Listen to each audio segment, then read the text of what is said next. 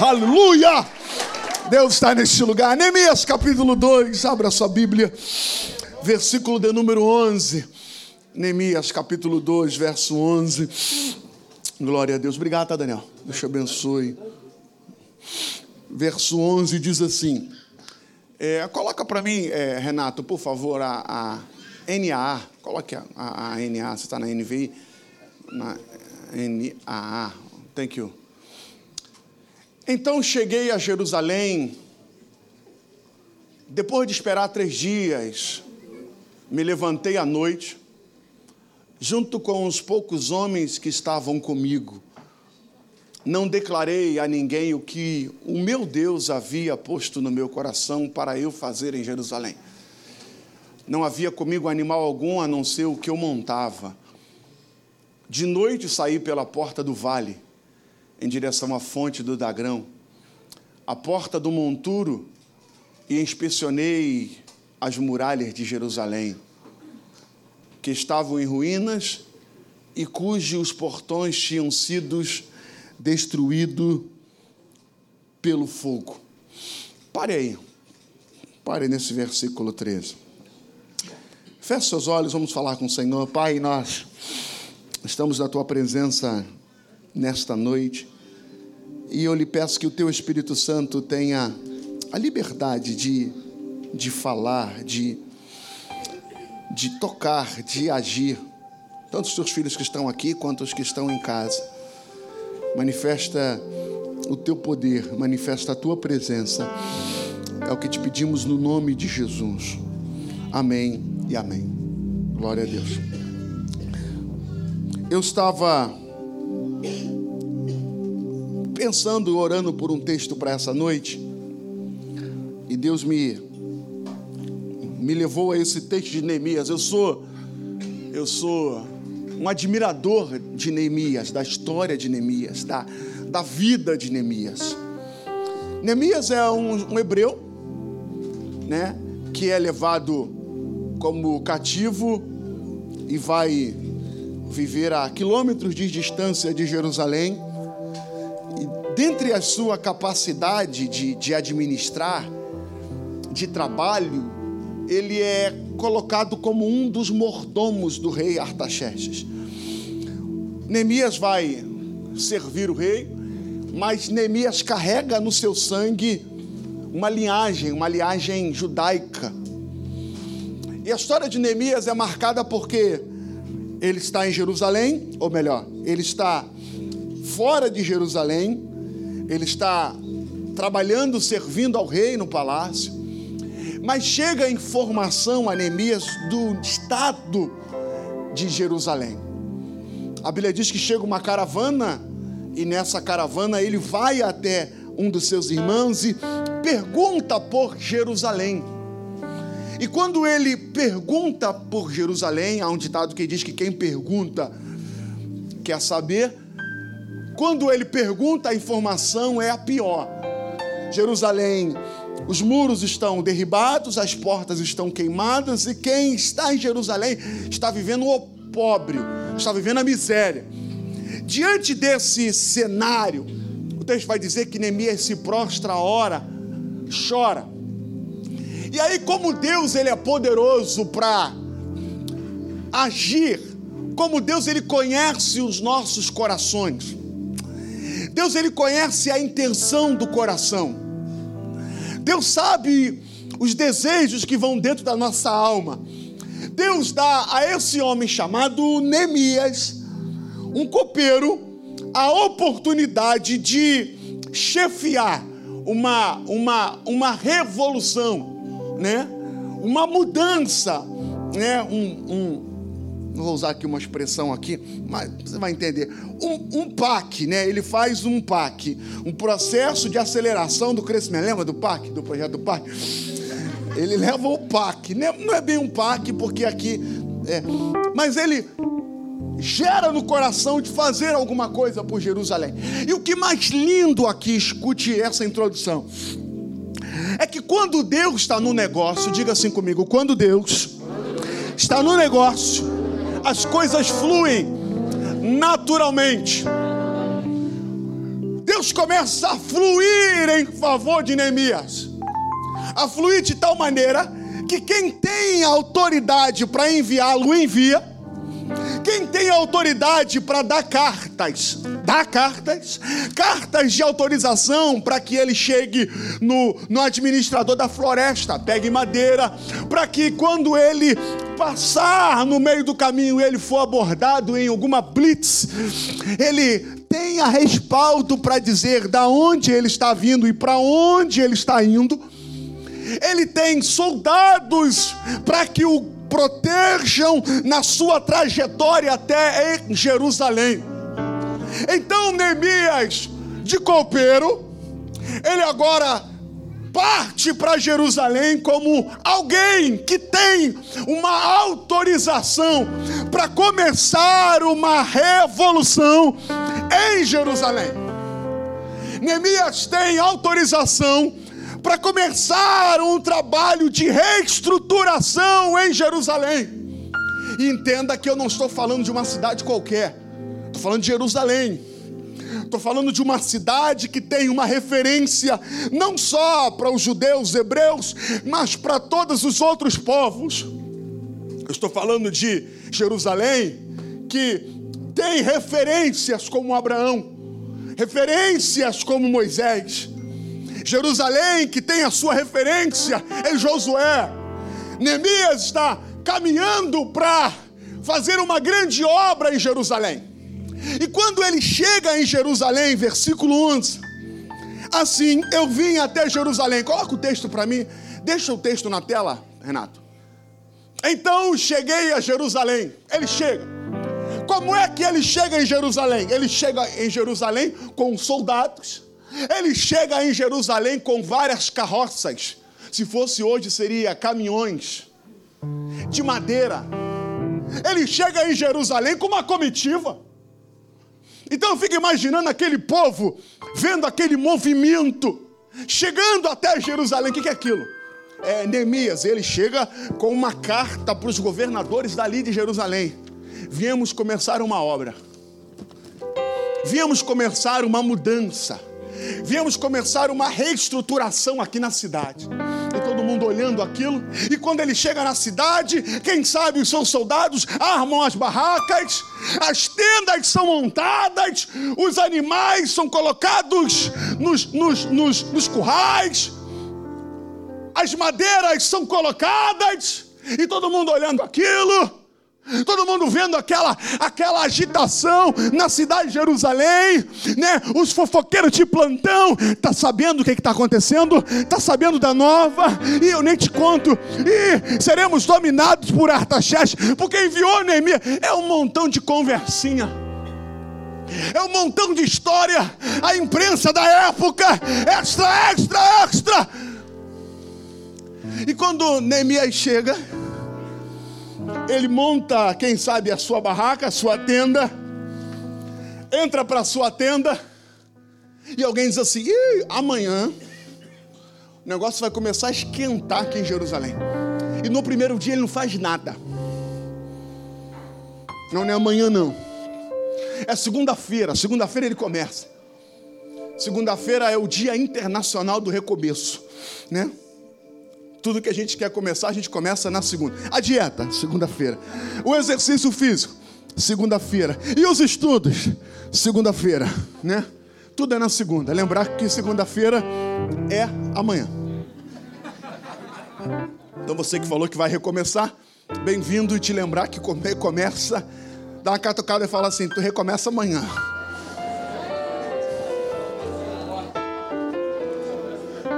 Primeiro dia, ele não faz nada.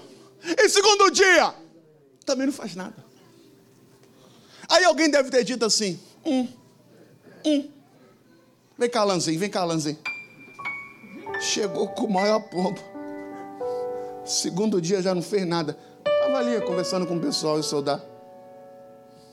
Isso é fogo de palha. Isso é mó fogo de palha. Aí no terceiro dia, Neemias acorda lava o rosto. Falou assim: agora começa. Começou não. Hum, nunca me enganou.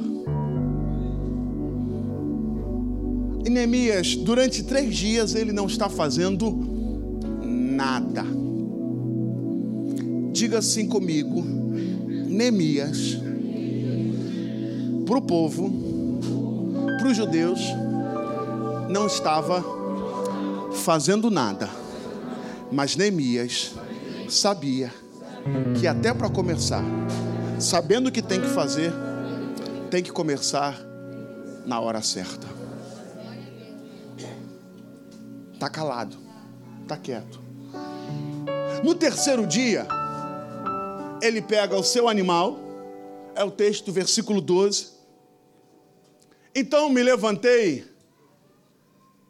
à noite, junto com os poucos homens que estavam comigo. Não declarei a ninguém o que meu Deus havia posto no meu coração para eu fazer em Jerusalém. Vou repetir esse versículo 12. Não declarei a ninguém o que meu Deus havia posto no meu coração para eu fazer em Jerusalém. Olha aqui para cá, olha aqui para mim.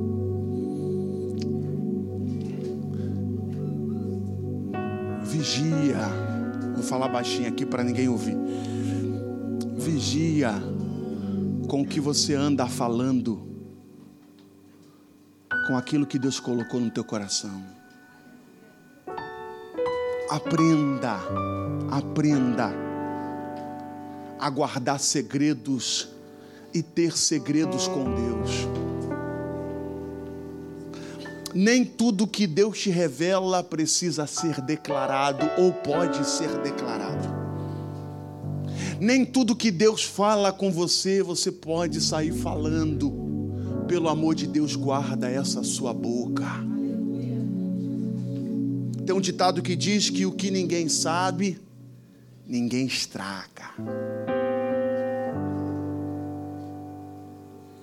Tem um ditado, hoje eu estou cheio de ditado. Tem um ditado aí fora que diz que o peixe morre pela boca. Quando Neemias chega em Jerusalém, calado ele estava, calado permaneceu. E aí vai fazer o que, Neemias? Conta pra gente. Lembra daquele personagem? Calada. Calado.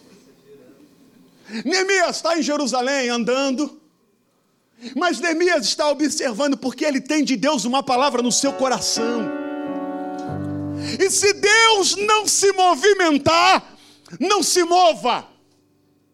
Se Deus não lhe der uma direção do tempo, não faça nada. Se Deus não confirmar, não vá pelas confirmações dos outros.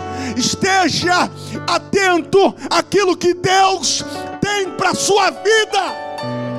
A gente vai perdendo a capacidade de ouvir a voz de Deus. Eu sou de uma geração que não se consulta mais a Deus para nada. Não se consulta a Deus para casar, para casar, para namorar não se consulta a Deus. Não se consulta a Deus para comprar, para vender, para fazer negócios.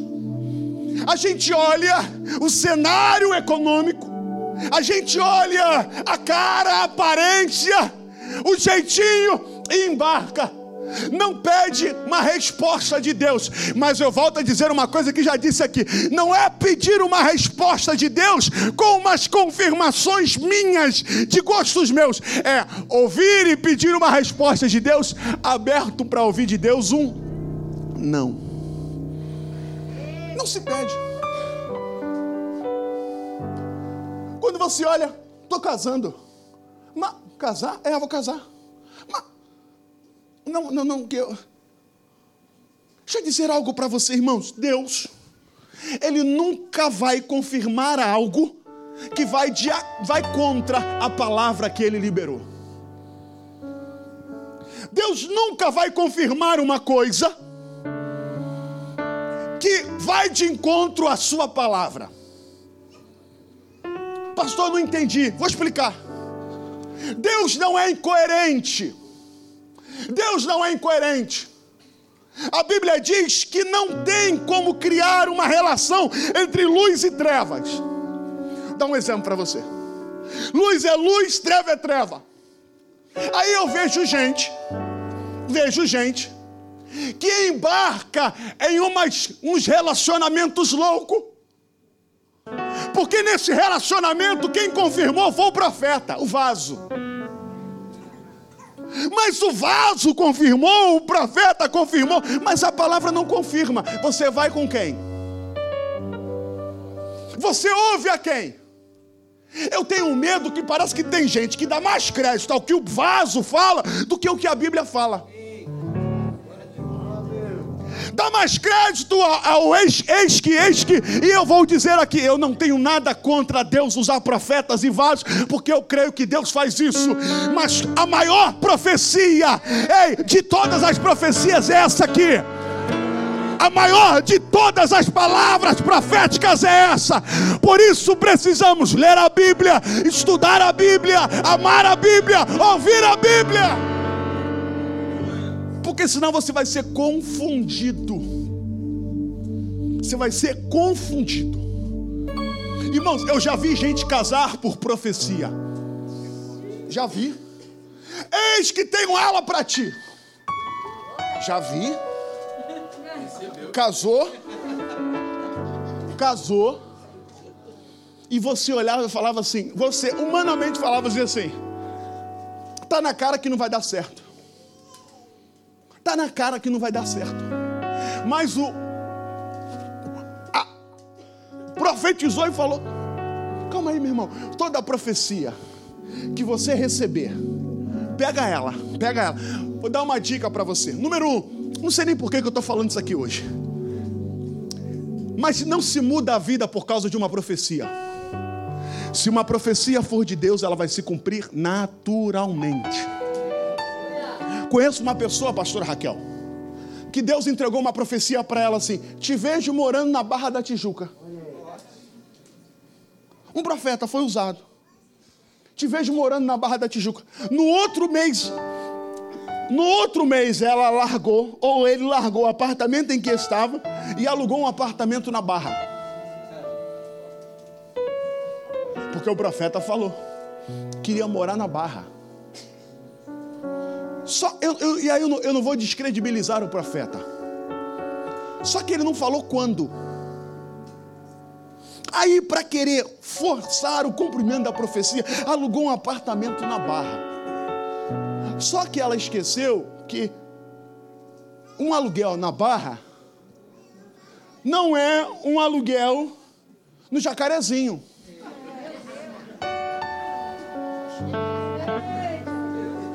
Não é um aluguel em bom sucesso. Não é um aluguel. Aí ela esqueceu que um condomínio na Barra não é o mesmo valor de um condomínio de bom sucesso. Meu irmão, entrou num desespero a ponto de ser despejado. A base de justiça para sair de lá. Sabe por quê? Porque não se muda a vida por profecia. Se a profecia for de Deus, ela acontece naturalmente. Outra coisa, toda profecia que você receber, pega ela e joga ela aqui dentro. E faz assim. O que ficar é de Deus, o que não sair é da carne. Joga a profecia aqui dentro e dá aquela sacudida santa. E caiu um montão de coisa. O que caiu não era de Deus. Neemias tem uma palavra, e essa palavra é de Deus, mas mesmo tendo, ei, a palavra de Deus, mesmo tendo a direção de Deus, eu preciso saber a hora de agir. Eu preciso saber qual é o movimento que eu vou dar. Porque eu posso, é, escute isso, tendo uma direção de Deus, tendo uma palavra de Deus, quebrar a cara. Por quê? Porque agiu na hora errada. Tem a palavra, tem a direção, tem a confirmação, mas não tem a maturidade para se posicionar e agir. E eu vejo muita gente assim estragando a bênção de Deus. Se Neemias age antes do tempo, Neemias poderia jogar fora toda uma oportunidade que Deus estava colocando na mão dele. Neemias poderia jogar fora toda uma porta que Deus estava abrindo para ele. Aí olha o que, que Neemias faz. Versículo 13. Vai. Para a gente correr por causa do tempo. De noite saí pela porta do vale. Em Jerusalém haviam doze portas. Jerusalém antiga. Haviam doze portas. E cada porta ela tem um significado. Cada porta tem um propósito espiritual e tem toda uma história para Jerusalém. Neemias, quando chega em Jerusalém, ele tem 12 portas para visitar, porque é 12 portas que precisam ser reedificadas. Mas a primeira porta que Neemias chega, escute isso. A primeira porta que Neemias passa, o texto vai dizer: de noite saí pela porta do vale. Ele passa pela porta do vale mas ele está indo em direção à fonte do dragão. Ele está indo em direção à porta do monturo. Olhe para cá, Neemias tem toda uma obra para ser feita. Neemias tem todo um projeto para ser arquitetado. Naquela época não tinha Débora Gama para fazer uma arquitetura das portas, para ele olhar em 3D e falar assim: Uau, vai ficar maneiro. Esse projeto está no coração de Neemias. Aí a porta que ele entra é a porta do monturo. Que porta é essa? Era a porta que estava na parte escondida de Jerusalém. Era a porta onde saía o esgoto de Jerusalém. Era a porta onde passava o lixo da cidade. Ele tinha a porta dos cavalos para onde os homens saíam para as batalhas e para a guerra. Ele tinha a porta das ovelhas, que seria a porta aonde as ovelhas eram encaminhadas para o templo, para o sacrifício. Ele tinha a porta velha, aonde os anciões paravam para falar dos feitos de Deus na história de Israel. Mas ele não visita nenhuma dessas portas. Ele vai para a porta do monturo. Porque ele entende uma verdade se você quer recomeçar, se você quer reedificar, se você quer começar uma história nova, você precisa jogar todo o lixo fora. Você precisa tirar tudo aquilo que obstrui sujeira velha, sujeira antiga. Sabe, eu não sei se você já viu aqueles, aqueles episódios chamados de acumuladores. Já viu os acumuladores?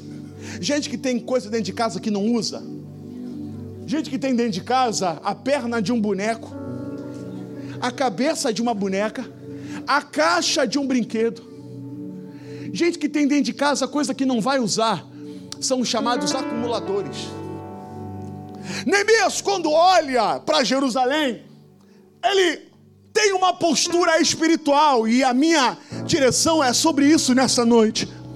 Ele olha e vai dizer assim: se eu quero começar uma revolução em Jerusalém, todo lixo precisa ser tirado, todo entulho, todo esgoto que está retido precisa ser liberado, porque não dá para começar coisas novas com o velho fazendo parte, trazendo mau cheiro.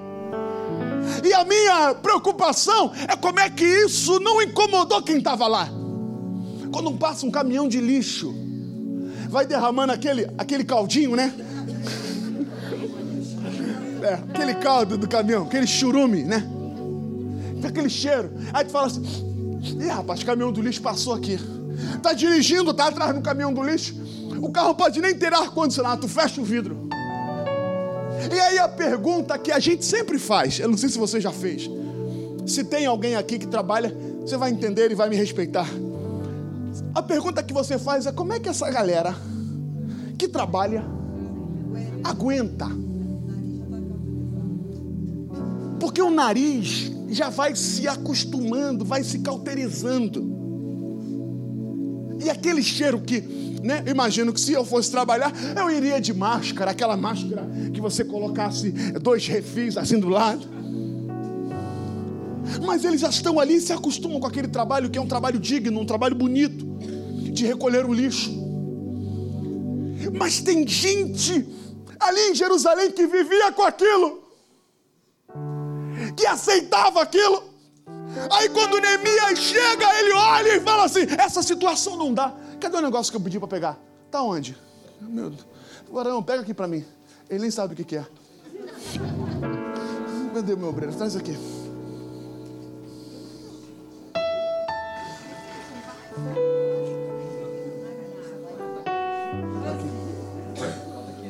Segura aqui o microfone. Você sabe o que é isso aqui? Olha aqui. Bota o microfone na minha boca. Aí isso. Isso aqui é um vaso. Tá sujando? Sabe o que é isso aqui? Isso é um vaso. Sabe o que, que tem gente espiritualmente que faz? Faz isso aqui, ó. Daqui. Anda para cima e para baixo com isso aqui. Isso aqui é para colocar dejeto. Isso aqui é para colocar coisa que não presta. Isso aqui é para colocar coisa que fede. A gente coloca aqui dentro. Mas tem gente que já se acostumou a carregar isso aqui. Entra ano e sai ano, ele está com aquele vasinho do lado. Entra ano e sai ano, ele está com isso aqui. E alguém olha para ele e ele está assim: Vou viver o novo de Deus. Deus tem coisa nova para minha vida. Mas ele continua com essa praguinha do lado. Segura aqui, Zé, para mim. Aqui, aqui, o microfone. Aí sabe o que Deus está querendo que você faça? Pegue essa praga aqui. Tem gente que já deu até nome. Minha luta,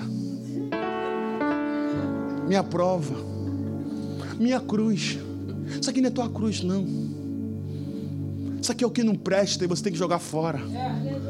Sabe qual é o nome disso aqui? Passado. Sabe qual é o nome disso aqui? Falta de perdão. Sabe qual é o nome disso aqui? É não se abrir para o novo. Sabe o que é isso aqui? Ressentimentos, traumas. A gente carrega isso aqui. Um vaso. É um vaso que carrega o que não presta. Mas a gente já se acostumou. A gente já se acostumou com o cheiro. A gente se acostumou com o peso. A gente se acostumou a viver assim. Aí sabe o que a gente faz? Faz isso aqui, ó. Te bota. Se fizer meme com essa foto, eu, se fizer, eu vou te disciplinar.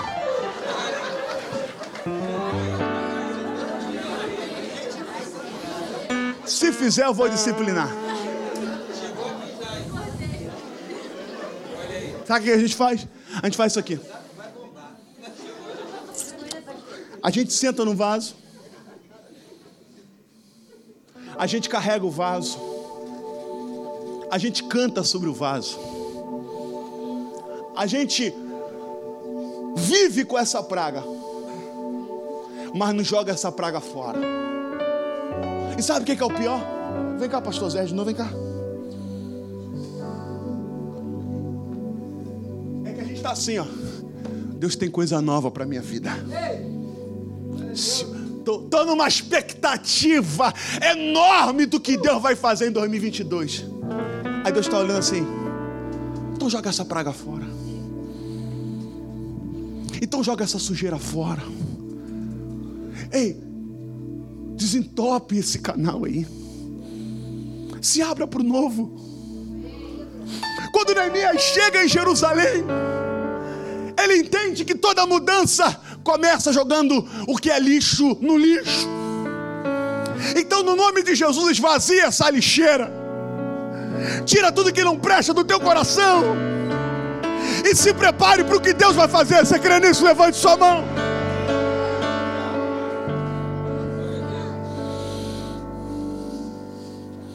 Ele vai para a porta do monturo.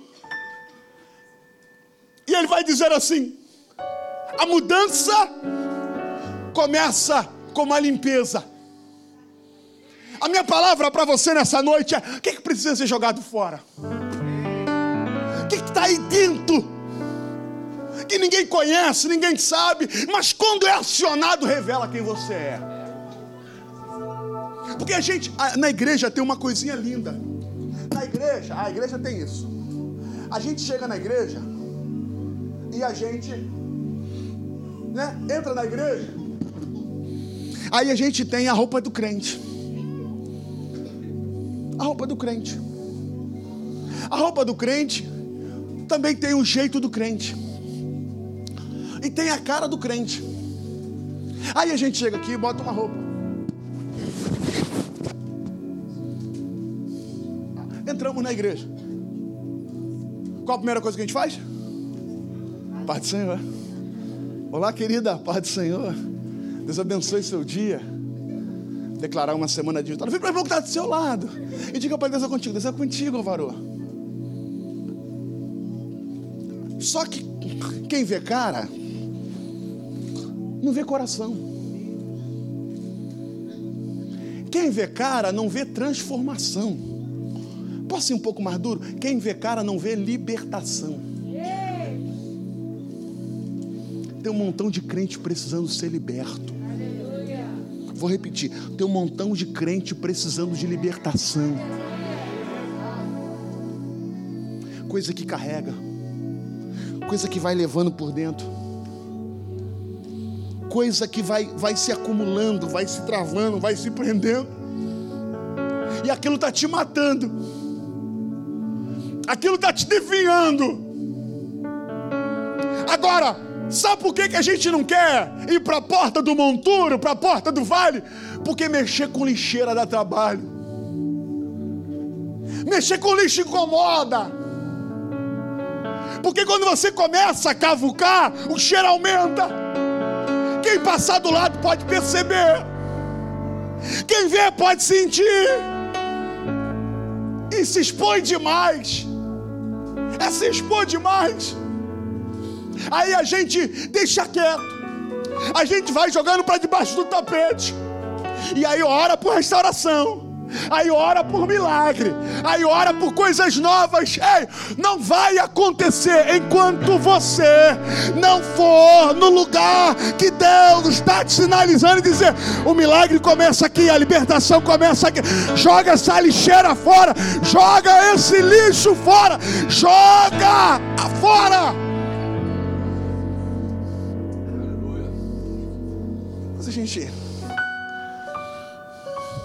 Eu, fico, eu conversei com uma, uma querida essa semana e eu disse para ela: a gente investe em tanta coisa, irmãos.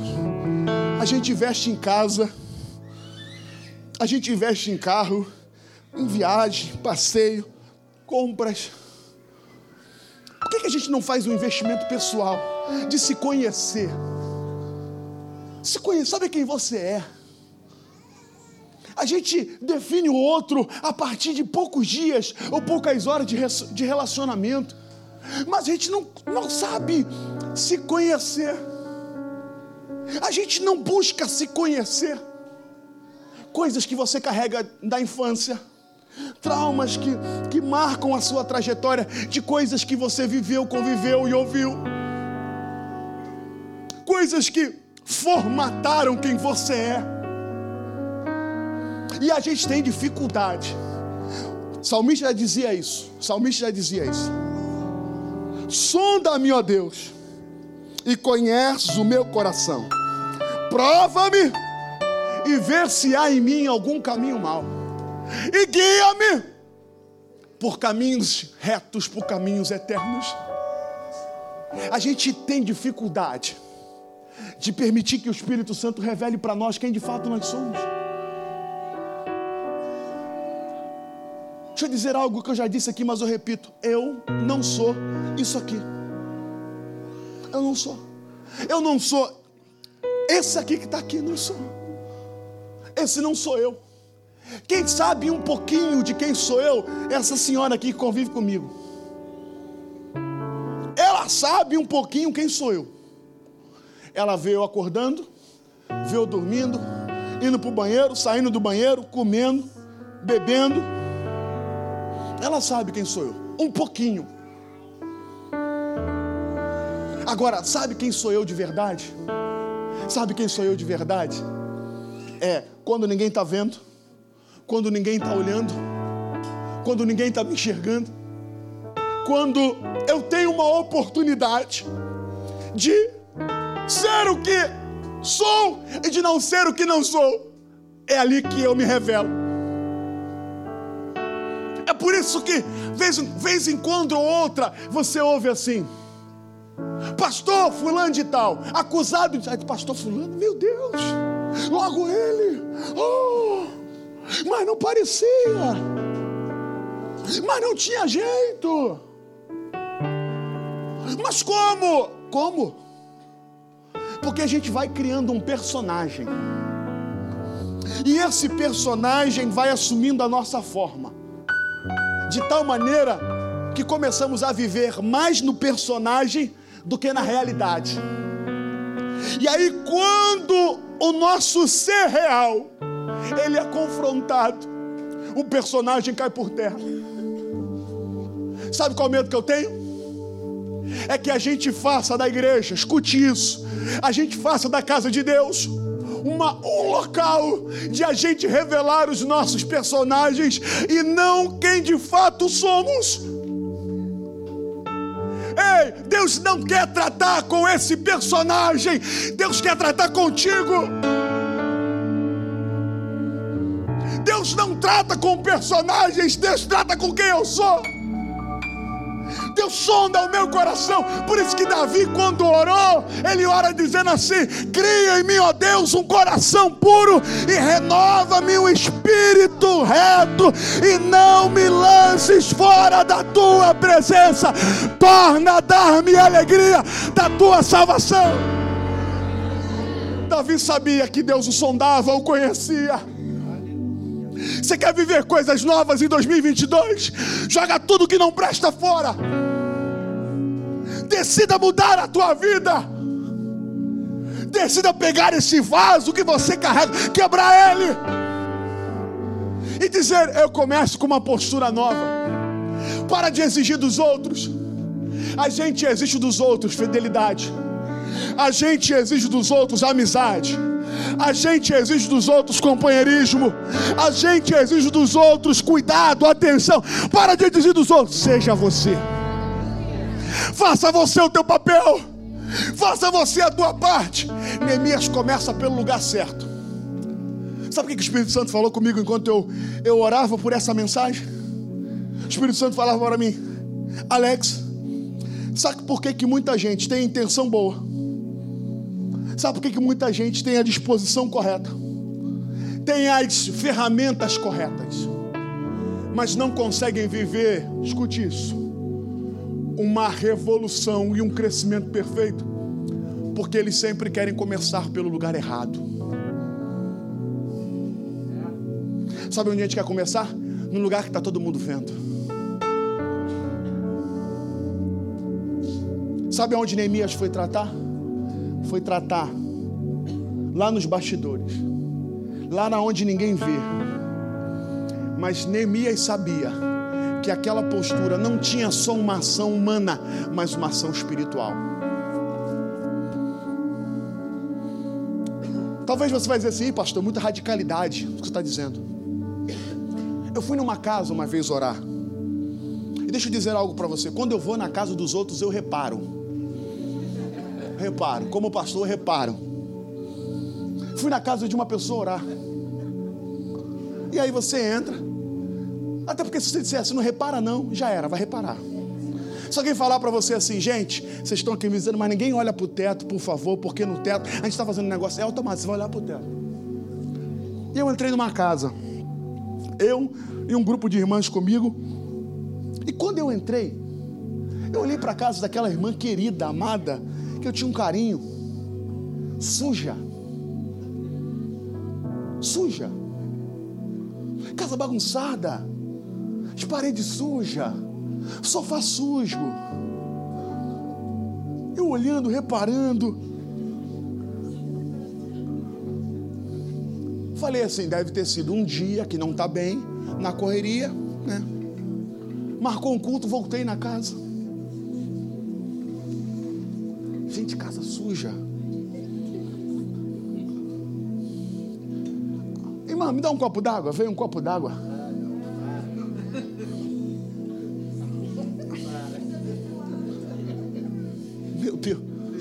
Pensei, pensei comigo, não, não, tem sabão, não deve ter bucha. Missionário, né? Aí tu bebe. Aí tu...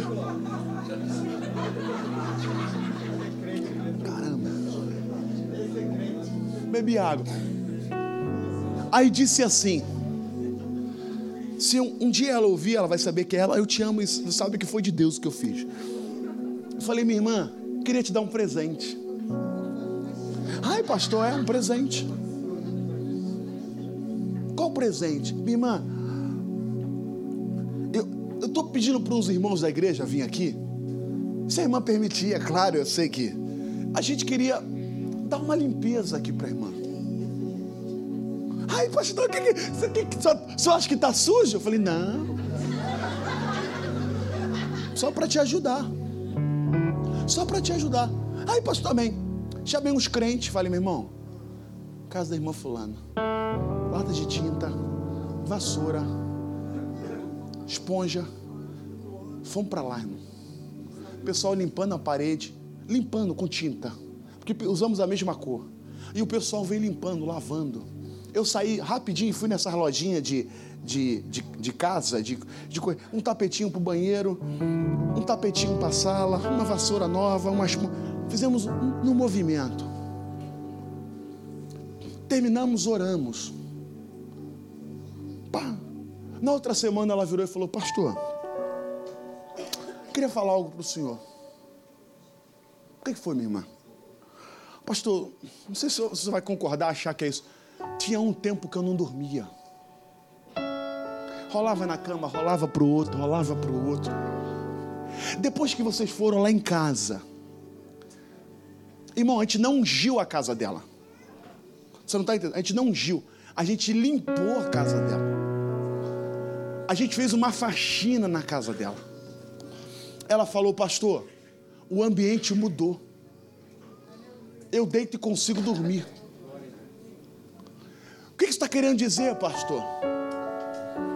Que o que está em nós reflete no ambiente em que nós estamos. Vou repetir: o que está em nós reflete positivamente ou negativamente no ambiente que estamos. Quem gosta de sujeira, quem gosta de coisa que não presta, quem gosta de falta de organização? Irmão, a minha esposa sabe, eu já vi essa lâmpada queimada, eu já fico agoniado. Eu tenho uma agonia com ambiente escuro, com lâmpada queimada. Aí tem 300 lâmpadas queimadas dentro de casa, o cara não troca. É a torneira pingando o tempo todo, ele não vai lá. E aí a gente vai dando jeitinho, jeitinho. Você colocar um negocinho aqui, fica, é, bota aqui por baixo que vai dar pitando. A gente vai dando jeitinho. Aonde Jesus está, o ambiente tem que ser limpo. Vou repetir: aonde Jesus está, o ambiente tem que ser limpo. Porque o que está dentro da gente reflete aonde a gente habita. Escute isso. Quando Deus começar a tratar contigo, acredite, aonde você chegar, o ambiente é diferente. Quando Deus, por que que Neemias consegue perceber? O que os outros não percebiam, porque estavam convivendo com aquela sujeira. Neemias chega com uma outra visão. Neemias chega com uma outra mentalidade para trazer vida, para trazer mudança. E Deus quer te levantar em 2022 para mudanças de ambiente, a começar em você, a começar no teu coração, a começar na tua alma, a entrar na tua casa, a entrar no teu trabalho, pelo poder do nome de Jesus. Joga tudo que não presta fora e você vai ver o que Deus vai fazer. Começa pelo lugar certo. Começa pelo lugar certo. E você vai ver o que Deus vai fazer. Você recebe essa palavra nessa noite? Neemias começa pela porta do monturo. E Deus levanta Neemias para ser governador em Jerusalém. Pastor, eu estou com um problema no meu casamento, por onde eu começo? Começa por você. Pastor, eu estou problema com relacionamento, por onde eu começo? Começa por você. Pastor, eu estou com problema no meu trabalho, por onde eu começo? Começa por você. Começa. Começa. Aí sabe o que o texto vai dizer? De noite ele sai. Ele leva poucas pessoas com ele. Ele não declara para ninguém o que Deus colocara no coração dele. Aprenda. Aprenda a usar o silêncio como uma arma estratégica de Deus para a tua vida. Use o silêncio como uma arma estratégica de Deus para a tua vida. Sabe por quê? Porque eles não precisam te ouvir, eles precisam vir. Vou repetir: eles não precisam te ouvir, eles não precisam te ouvir, eles precisam ver Deus através de você. Se Neemias começa a falar, ele criaria um debate em Jerusalém. Neemias não precisava falar, Neemias tinha que trabalhar. Então trabalhe com todo afinco, trabalhe com toda a tua força, trabalhe com toda a tua alma. Deus vai ser contigo nesse negócio. Deus vai ser contigo, Deus vai ser com você, pastor. Mas se eu mexer nesse negócio, vai incomodar algumas pessoas, é? Pode ser que incomode, pastor. Se eu mexer aí, algumas pessoas pessoas vão gritar, pode ser que grite, mas é por aí que Deus vai fazer algo sobrenatural acontecer.